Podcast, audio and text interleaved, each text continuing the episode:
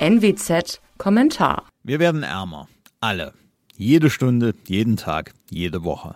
Nicht, weil unsere Einkommen sinken, sondern weil wir dafür immer weniger kaufen können. Die Inflationsrate liegt stabil bei sieben Prozent. Ukraine, Corona, Affenpocken? Das Top-Thema in Deutschland müsste eigentlich die Geldentwertung sein, denn sie legt sich wie eine Schlinge um den Hals jedes Einzelnen.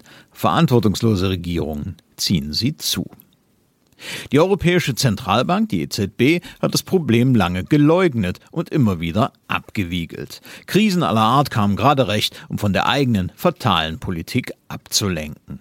Auch die Politik in Deutschland hat sich an der Verharmlosung dieser Vorgänge beteiligt. Im Juni vergangenen Jahres leugnete etwa der Bundeskanzler, dass wir, Zitat, mit der Inflation ein allzu großes Problem kriegen. Jetzt haben wir ein massives Problem. Die EZB erhöht zwar im Sommer widerwillig die Zinsen ein wenig, doch der Schaden ist per Negativzinsen und Anleihenkaufprogrammen schon angerichtet. Der Geist ist aus der Flasche. Dabei hat die EZB noch Glück, dass es heute auf der Welt kaum eine Zentralbank gibt, die sich vernünftig verhält, sondern alle das Spiel mitmachen. Flucht in andere Währungen ist kaum mehr möglich. Es wird sich aber weisen, durch die Druckmaschine angeheiztes Wachstum ist niemals nachhaltig. Warum zerstört die EZB die Stabilität und den Wert des Euro? Warum tritt sie ihren eigentlichen Auftrag für Geldwertstabilität zu sorgen mit Füßen? weil ihre Unabhängigkeit von den Regierungen nur noch ein Popanz ist, ein belangloses Sonntags-Nachmittagssprüchlein. Die EZB ist zu einer Marionette so verantwortungsloser wie Klammer Regierungen geworden. Sie finanziert gegen alle Regeln die Haushalte der Staaten. Zwischen 2015 und 2022 ist der Bestand aufgekaufter Staatsanleihen von 115 Milliarden auf 3,1 Billionen Euro gestiegen. Aufgekauft bedeutet, die EZB schafft Geld aus dem Nichts und gibt es Regierungen, die dafür Schuldverschreibungen bei der Bank deponieren.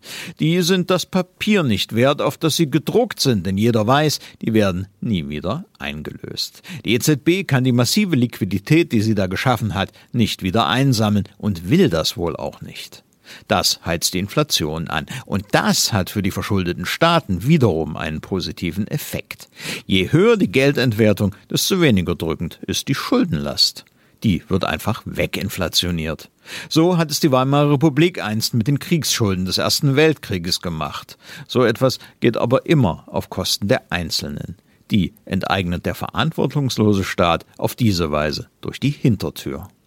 Auch Deutschland spielt da mit. Das sogenannte Sondervermögen für die Bundeswehr ist nichts anderes als ein Schattenhaushalt. Die 100 Milliarden Euro sind Schattenschulden, die per Taschenspielertrick aus der Bilanz herausgehalten werden, obwohl irgendjemand natürlich irgendwann dafür gerade stehen muss. Unter einem FDP-Finanzminister ist das Finanzgebaren des deutschen Staates weder transparenter noch solider geworden. Im Gegenteil. Da kommt es gerade recht, dass die EU nun auch die letzten Stabilitätskriterien, die schon lange durchlöchert sind, endgültig schleifen will. Dann ist der Weg frei in die Schuldenunion, dann können Regierungen es so richtig krachen lassen. Auch eine zusätzliche Steuer direkt an Brüssel ist in der Diskussion, ganz zu schweigen vom 500 Milliarden Euro Paket für die Ukraine. Bezahlen werden diese Wüstenparty die Produktiven und Fleißigen in ganz Europa. Es gibt keine Hoffnung, dass es anders kommen könnte. Mein Name ist Alexander Will. Sie hörten einen Kommentar der Nordwestzeitung.